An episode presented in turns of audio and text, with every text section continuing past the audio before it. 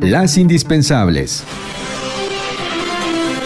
Muy buenos días en este 18 de enero de 2021. El presidente Andrés Manuel López Obrador dijo que México aceptó la reducción de entrega de vacunas Pfizer al país para ceder una parte a la Organización de las Naciones Unidas con el objeto de que se distribuyan entre las naciones más pobres del mundo. El Ejecutivo Federal minimizó lo que él mismo denominó como agandalle, luego de reconocer que en diversas entidades se ha vacunado a funcionarios en vez de personal médico, entre ellas Alba Patricia Batani Giles, regidora por Morena en Acapulco, un exdiputado federal de Morena e incluso brigadas de los servidores de la nación, sin que se clarifique por qué han ocurrido estos y otros casos cuando la prioridad se ubica en la primera línea de batalla de combate de la enfermedad y adultos mayores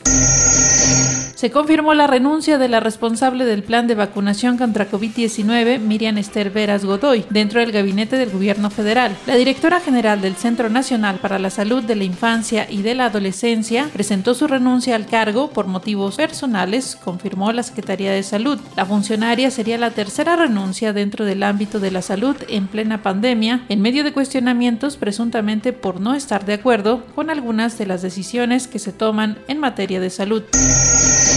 Tras las movilizaciones para que les permitan la reapertura, este día reabren restaurantes en la Ciudad de México en medio de la peor crisis económica que afecta a otros sectores de la principal economía del país. De acuerdo con datos oficiales, la pandemia ha provocado el éxodo en oficinas y mantiene desocupados 2.2 millones de metros cuadrados. Ante el impacto del cierre de establecimientos comerciales que se concentra en la Ciudad de México, propietarios particulares han optado por vender, mientras que el sector restaurantero ve clave los apoyos del gobierno o la quiebra para la Ciudad de México en los próximos meses. Un avance informativo de Agencia Central de Noticias.